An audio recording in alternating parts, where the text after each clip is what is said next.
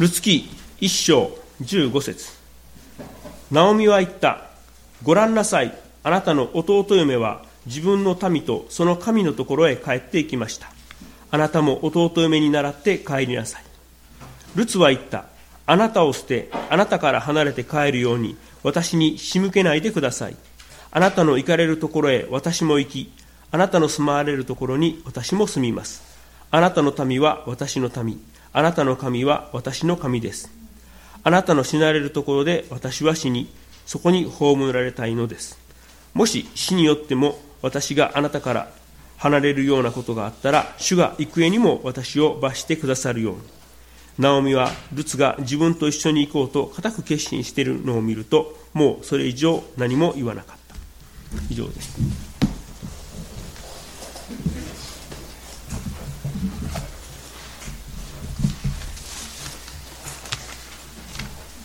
おはようございます今日のよき今日の良き日を感謝いたします今日はプログラムの中に、検事式を入れさせていただいております。駅ひろき君の検事式をただいまより行わせていただきます。まず、新聖歌の505番、一節、二節を賛美いたします。その間に、ご両親とひろき君前の方に出ていただきます。それではよろしくお願いいたします。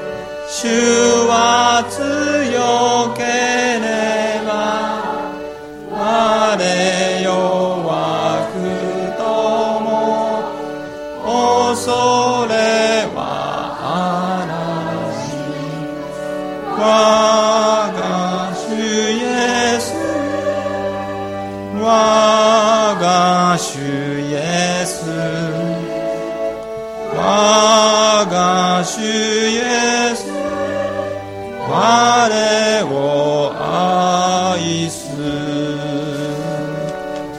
我が罪のため栄を捨てて雨より下り十字架につけ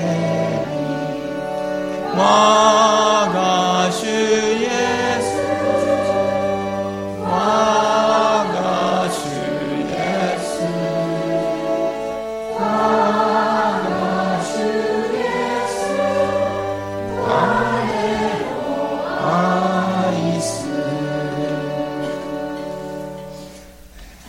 は本当におめで、えー神様の祝福のあふれた日であり、またこういうプログラムが備えられたこと、私自身にとっても大変な喜びであります。まあ、今日の献辞式をさせていただくにあたって、また、ひろき君を今日初めてお会いして、私自身、この、まあ、いつもそういう思いではいるんですが、改めて私が子供たち、あるいはこういう幼子に接する時も、決してその小さいからとか、幼いから、例えば、今私は、ちょっとごめんなさいね、上から見てる、その上から目線ではなく、一つの尊い人格として、私たちは神様の前に、どんなものも平等であるいう、そういう思いで、幼子であっても、それは一つの尊い人格。そしてやがては大きくなりそして私たちと同じような大人になるわけですから。私たちもさらに開けた素晴らしいこの未来が開かれている。そういうことをもう一度私自身も覚えながらこの献辞式に臨みたいとそう思っております。まず式辞を読みいたします。愛する兄弟姉妹方先に神の恵みによって授けられた幼子を神の見前に今、あなたの前に携えて来られました。聖書には、見よ、子供たちは神から賜った修行であり、鯛の実は報いの賜物であるとあります。主イエスの両親も幼子イエスを神の見前に捧げました。この幼子も今、両親の志と信仰によって捧げられようとしています。これは父なる神の御心にかなうことであり、この幼子とその家庭、また教会にとっても大きな祝福の源となります。ですから、ここに集まっておられる兄弟姉妹方も、このために感謝し、神の導きと祝福が豊かに与えられるように祈ってください。聖書をお読みいたします。ルカによる福音書の2章22節から24節それと40節52節をお読みいたします。それからモーセの立法による彼らの清めの期間が過ぎた時、両親は幼子を連れてエルサレムへ登った。それは主の立法に母の体を初めて開く男の子は皆、主に性別されたものと唱えられねばならないと書いてある通り、幼子を主に捧げるためであり、また同じ主の立法に山鳩一つ貝、また家鳩のひなにはと定めてあるのに従って犠牲を捧げるためであった。幼子はますます成長して強くなり、知恵に満ち、そして神の恵みがその上にあった。イエスはますます知恵が加わり、背丈も伸び、そして神と人から愛された。以上です。今日、この検事式にあたって、また後ほどこの色紙をプレゼントさせていただきます。この色紙に、ルカによる福音書2章の52節のその言葉を添えさせていただきました。知恵が進み、背丈も大きくなり、神と人とに愛された。ひろきくんが神と人とに愛されるそういう人に育ってほしい。そして神と人とに愛された人は神を愛し、また人を愛するそういう人になると聖書は約束しております。本当に幸いなことであります。それでは、このひろき君のためにお祈りをいたしましょう。それじゃあ、抱っこして、お祈りしましょう。はい、こんにちは。抱っこするの上手でしょ？経験がありますからね。はい。それでは、ひろき君のためにお祈りするね。はい。おじゃお祈りしましょう。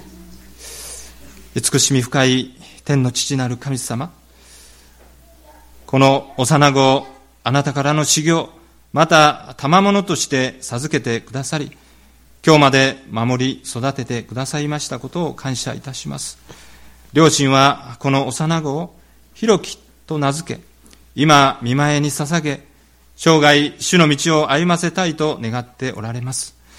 どうか豊かな恵みをもってこの幼子を受け入れ、これを祝し、身も魂も健やかに成長し、神と人とに愛され、また神と人とを愛し、主の恵みと良心の養育に応えるものとならせてください。また、このことによって、家族一同に祝福を増し加えてくださいますように、私たちの救い主、イエス・キリストの皆によってお祈りをいたします。アーメン。おめでとうございます。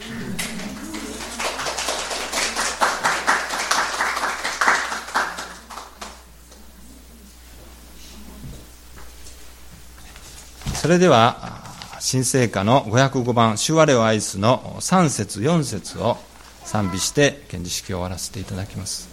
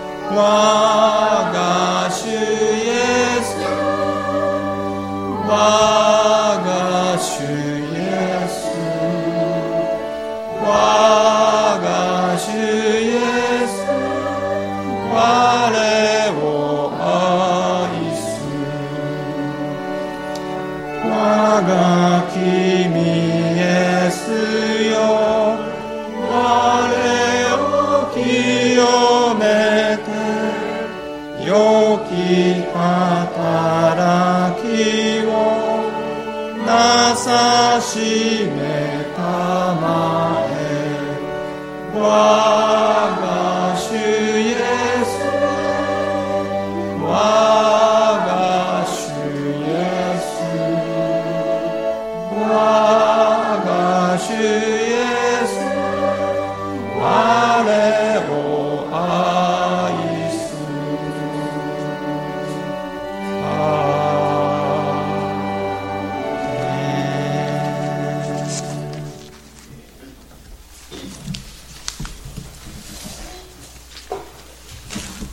それでは聖歌隊に賛美をしていただいてその後内田先生より本当の説教をいただきます「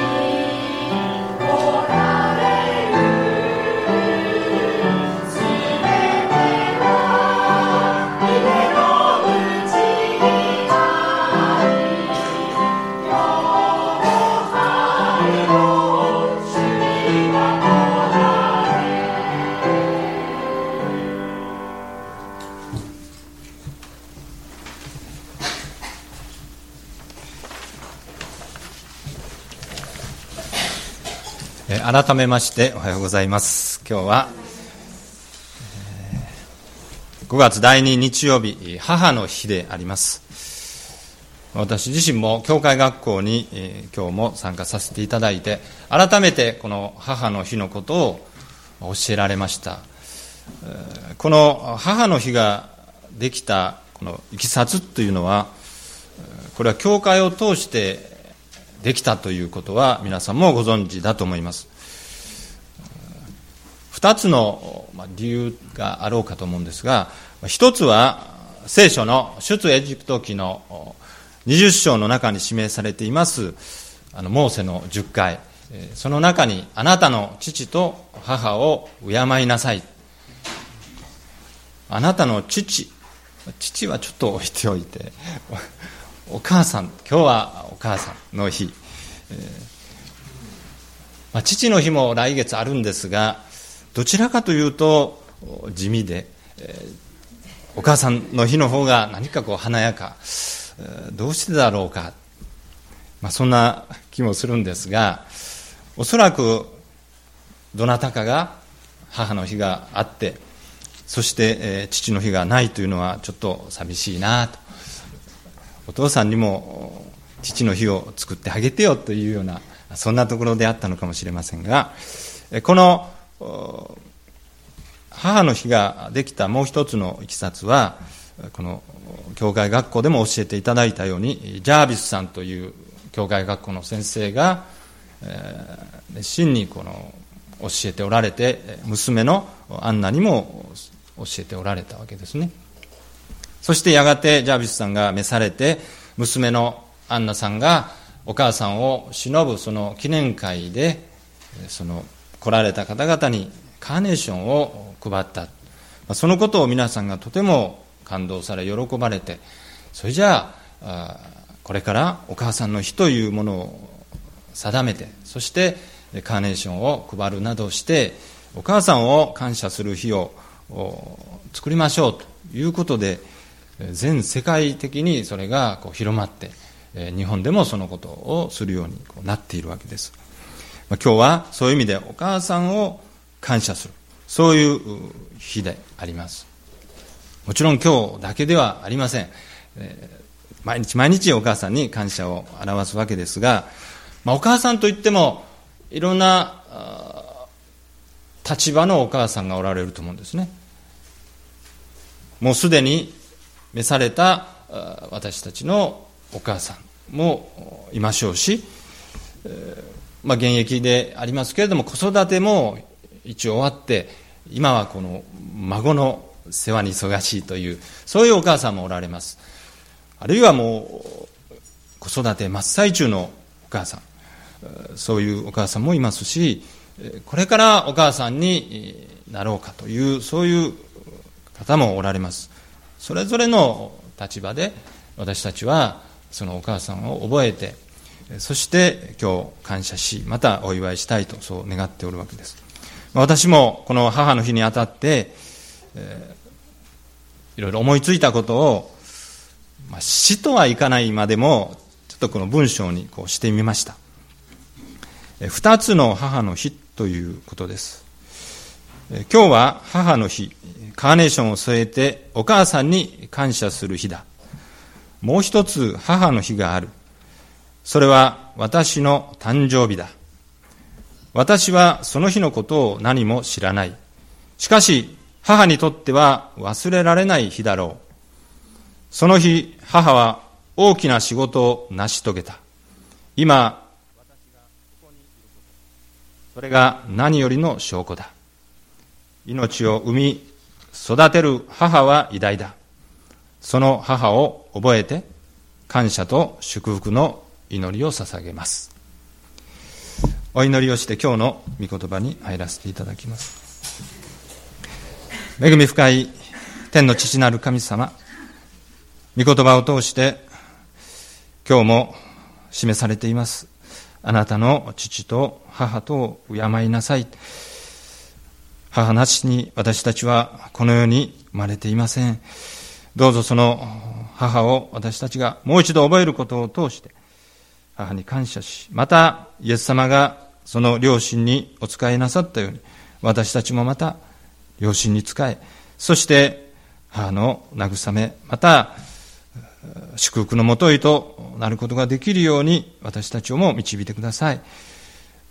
今日、この母の日が定められたこと、これは神様の身胸にかなっていることです。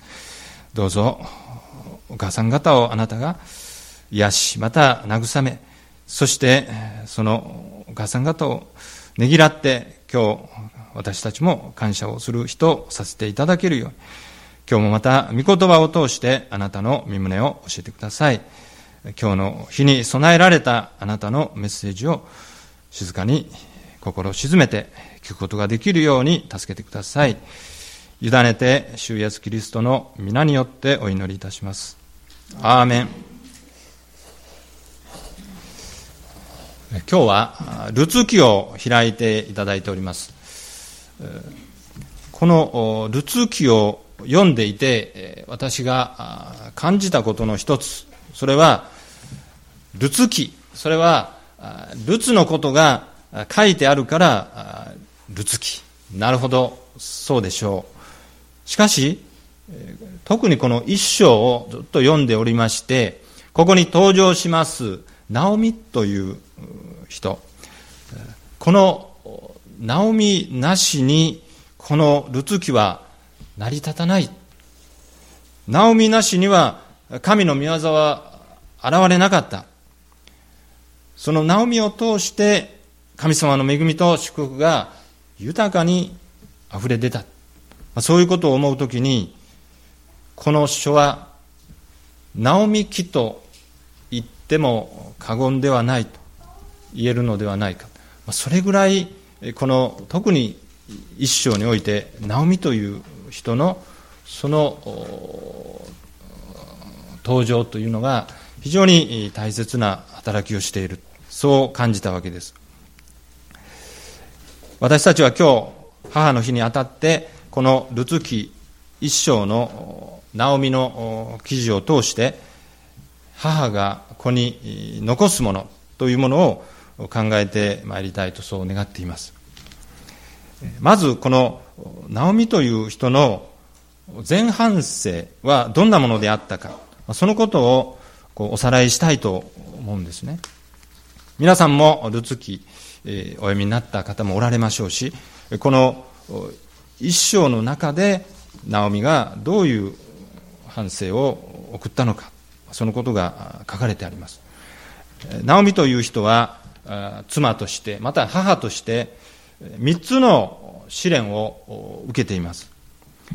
一つ目の試練、それは、一節、裁き司が治めていた頃、この地に飢饉があった。要するに、えー、夫エリメレクと二人の息子、そしてこのナオミ、この者たちがユダのベツレヘムというところに暮らしておったわけです。おそらく、どういう生活をしていたのか、私たちはイメージするんですが、本当にこの親子、それぞれ、えー、幸いに暮らしていたんだろうと。そういう中で飢饉が起こった。そして彼らは、ユダのベツレヘムからモアブの野へ行き、そこにとどまったとあります。ですから彼らは、住み慣れたそのユダのベツレヘム、そこがもう飢饉で住めないということで、おそらく夫エリメレクの判断でしょうか。食料のあるモアブの地に移り住んだということがここに書かれてあります。まあ、このモアブというところは違法人の地です。ある仲介書、まあ仲介書というのはあの正解ではないんです。いわゆるその人が感じたことを、まあ、一つの参考として書かれてある。そういうものですね。まあ、いろんな仲介書があるんですが、そのうちの一つの仲介書は、神の物たる者がそういう違法人のところに行ってはならぬということがこう書いてありました。しかし私はどうしてもそうは思えませんでした。やっぱりこの飢饉、何とかしてこの一家を支えそして自分たちも生き延びないといけない。やむなくこのモアブの地に行かざるを得なかったのではないか。そうでなければこの一家は生き残れない、まあ、そういうふうにして夫エリメレクもやむなくモアブへの移動を決心しただろうしナオミもその夫についていく。そしてどれぐらいの年齢だったか二人の息子も連れてモアブの地に行った。慣れない地あるいは見知らぬ地に行くということはこれは大変な決断であろうし不安もいっぱいあろうかと思うんです、まあ、そういう中で彼らはモアブの地へ行ったと。いうことが一つ挙げられます。第二のナオミを襲った試練それは三節。ナオミの夫エリメレクは死に彼女と二人の息子が後に残された。モアブの地で何とか暮らしを始めた。そういう中で夫エリメレクが亡くなってしまった、まあ、これはナオミにとっては大変なショックでありこの慣れない地でこれからこの2人の息子と3人どうしてやっていけばいいんだろう。一家の主を失ったそういうナオミが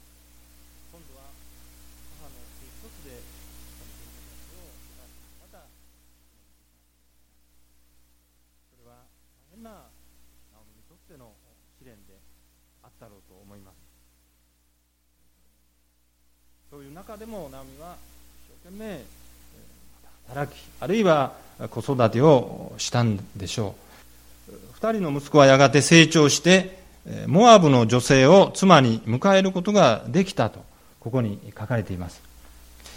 二人の息子はモアブの女を妻に迎えた。一人の名はオルパでもう一人の名はルツであった。こうして彼らは約10年の間そこに住んでいた。ナオミにとっては、やっと訪れた幸いな時、息子たちが成長して、それぞれ妻を迎えた。これでやっていける。しかし、それも10年しか続かなかった。そして第三の試練がナオミを襲うわけです。なんと、二人の息子も死んでしまうのです。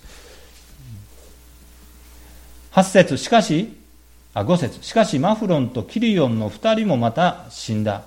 こうしてナオミは2人の子供と夫に先立たれてしまった。まあ、この時ほどナオミは、絶望と言いましょうか、もうがっかりと言いましょうか、そんな思いになったんだろう、そう思います。神様、どうしてこんな目に遭うんですか？これからどうしていけば、生きていけばいいんでしょうか？ま、おそらく、ナオミは日々神様に祈りを捧げていたことでしょう。でも、この時ばかりは、もうそんな祈りしか出てこなかったのではないか。どうしてですか？なぜですか？これからどうしてやっていけばいいんでしょうか？夫にも先立たれ、また息子たちも妻を迎えた。そんな中でまた息子たちも死んでしまう。まあ、そういうまた失望の中でナオミは生きていかざるを得なかった。まあ、そういう中で彼女は一つの決心をするわけです。それはもう一度ユダの地ベツレヘムへ帰ろうと、まあ、そういうことでした。ベツレヘムでは飢饉が収まったようだというそういうことをこう耳にしたからユダの地に帰っても食べていける。しかし自分自身この失意の中にあることに変わりはなかったろうとそう思うわけです。ナオミは残された2人の息子嫁たちと3人でユダの地ベツレヘムとへこう向かうわけですが、その帰る途中で、ナオミは二人の嫁たちに言いました。あなた方は生まれ育ったモアブの地に戻りなさいと。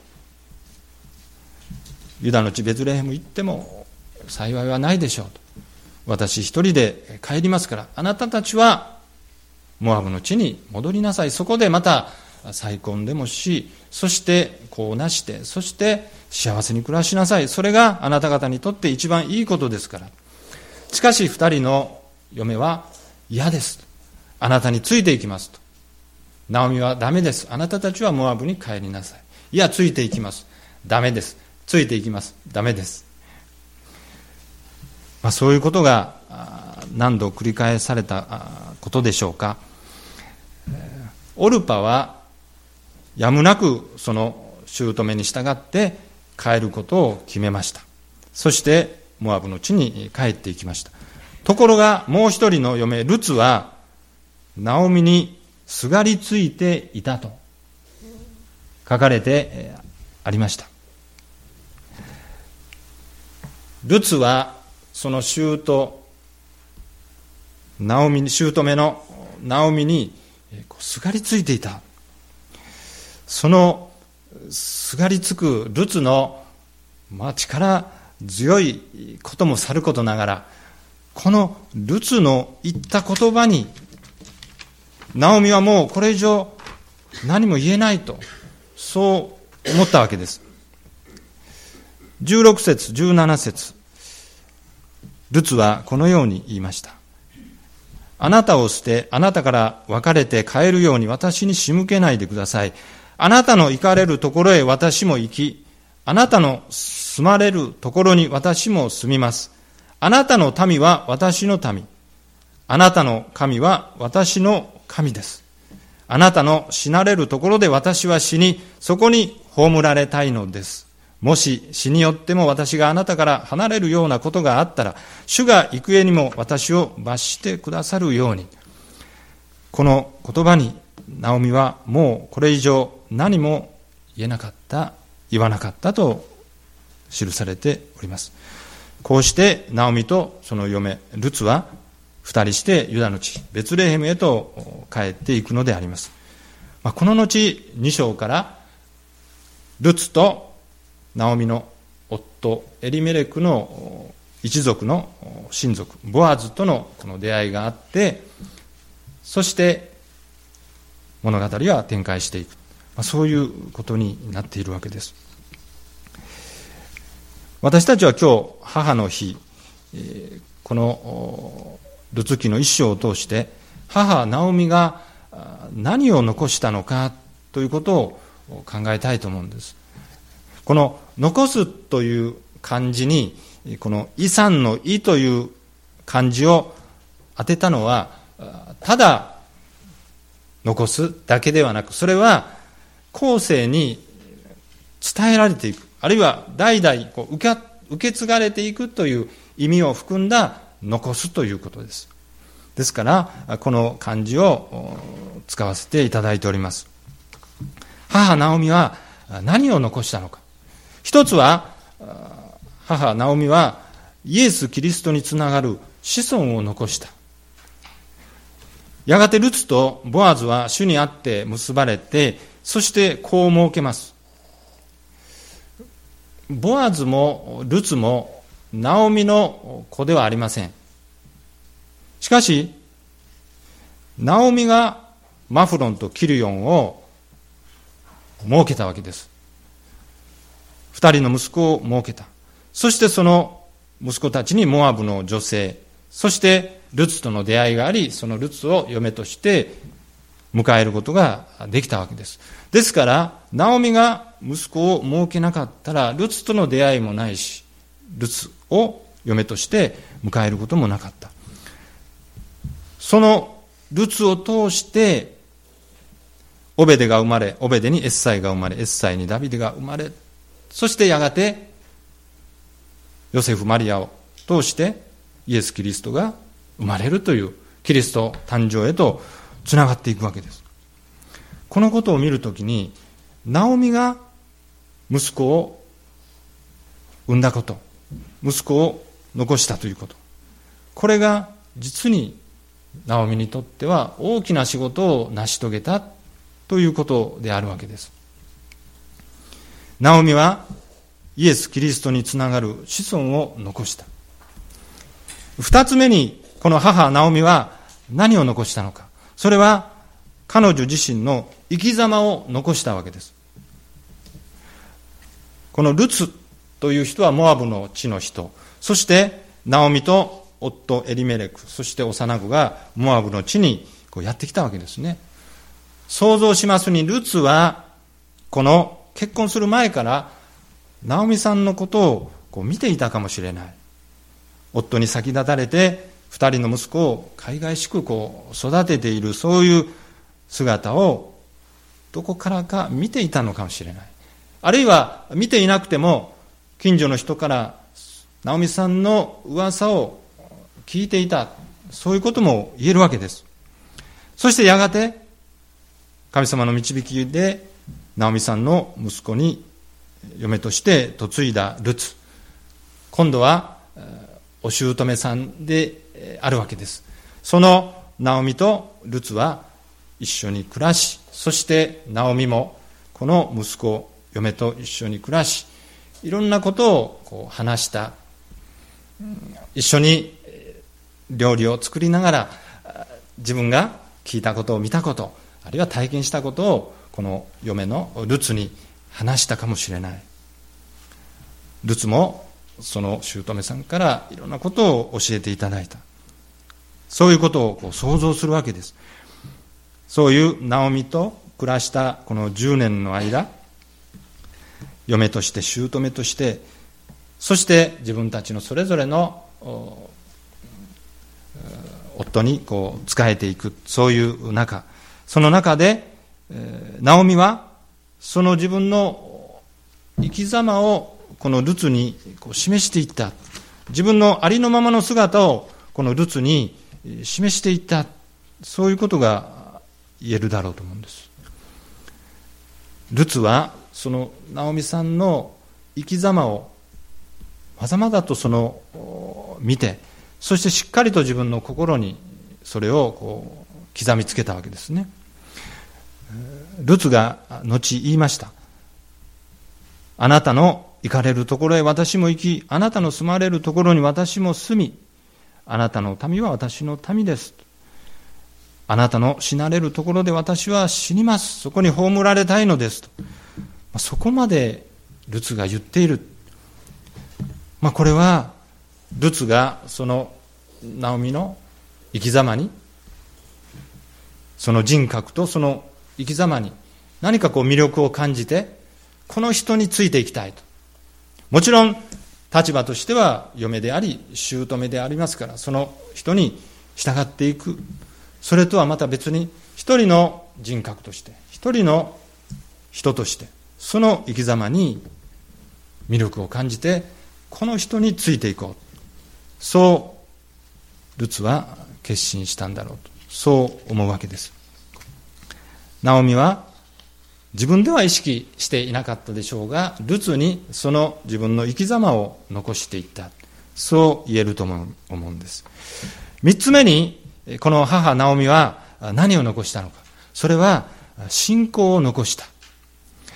それはルツの言葉に現れています。あなたの神は私の神です。これはルツの信仰告白。モアブの地にはモアブの人たちが信じていたものがあったわけです。しかし、ルツはナオミとの出会いを通して、あなたの神は私の神です。ルツはそう信仰告白をしました。あるいはルツにそう言わしめたもの、それがナオミの信仰であった。そう言ってもいいわけです。ナオミさん、あなたが信じておられる神様なら、誠の神様です。ナオミさん、あなたが信じている神様なら間違いない。あなたが信じる神様なら私もそれを信じます。そうルツに言わしめた。それはナオミの信仰のゆえであったわけです。ナオミは実に尊い信仰というものを残したわけです。それがルツにしっかりと受け継がれていった信仰それはいつまでも朽ちることはありません。信仰は誰にも奪い取るの、奪い取ることのできないものです。信仰というのは、どれだけ多くのお金を積んでも得られることのできない尊いものであります。そして信仰は私たちにとってその救い主イエス・キリストの永遠の命につながる道であります。聖書に天に宝を積みなさいそういう言葉があります。まさに信仰というのは私たちが天にまで携えていくことのできるかけがえのないものです。私たちはいかにやがてこの地に置いていかなければならないことに熱心であろうか。天にまで携えていくことのできるものに熱心になりなさい。私たちにとって今大事なことは、もちろんこの地上で生きていくこと、それも大事です。しかしそれで終わってはいけない。天にまで携えていくことのできる。それは信仰です。この信仰を私たちはしっかりといただき、そしてまたそれを次に残していく。また受け継がれていく。そういうことをこのナオミの記事から教えられるわけです。私たちは賛美をいたしますが、信仰こそ旅路を導き支えてくれる杖だ。信仰こそ弱きを強める力であると。ナオミは数々の試練を受けましたが、信仰によってこの試練を乗り切った。そうとも言えるわけです。ナオミは実にこのルツに信仰という尊い遺産を残したわけです。今日、母の日、私たちは親として、子や孫たちに何を残すのかを改めて考える時とさせていただきたいと、そう願ってお祈りをいたしましょう。ね、あなたの神は私の神です。天の父なる神様、今日、すべてのお母様方を祝福してください。すでに天に召されたお母様方をあなたの御手に委ねます。また、現役で労しておられるお母様方には、どうぞ慰めを与え、また励ましを与え、そして新しい力を注いでくださって、その尊い務めを全うすることができるようにお助けください。そして今日もう一度、信仰の継承ということについてお示しくださったことをも感謝をいたします。私たちが残すべきもの、受け継がれていかなければならないものは何なのかをしっかりと覚えて、それを伝えてけるように、神様どうぞお助け、お導きくださいますように、主イエス様の尊い皆によってお祈りいたします。アーメン。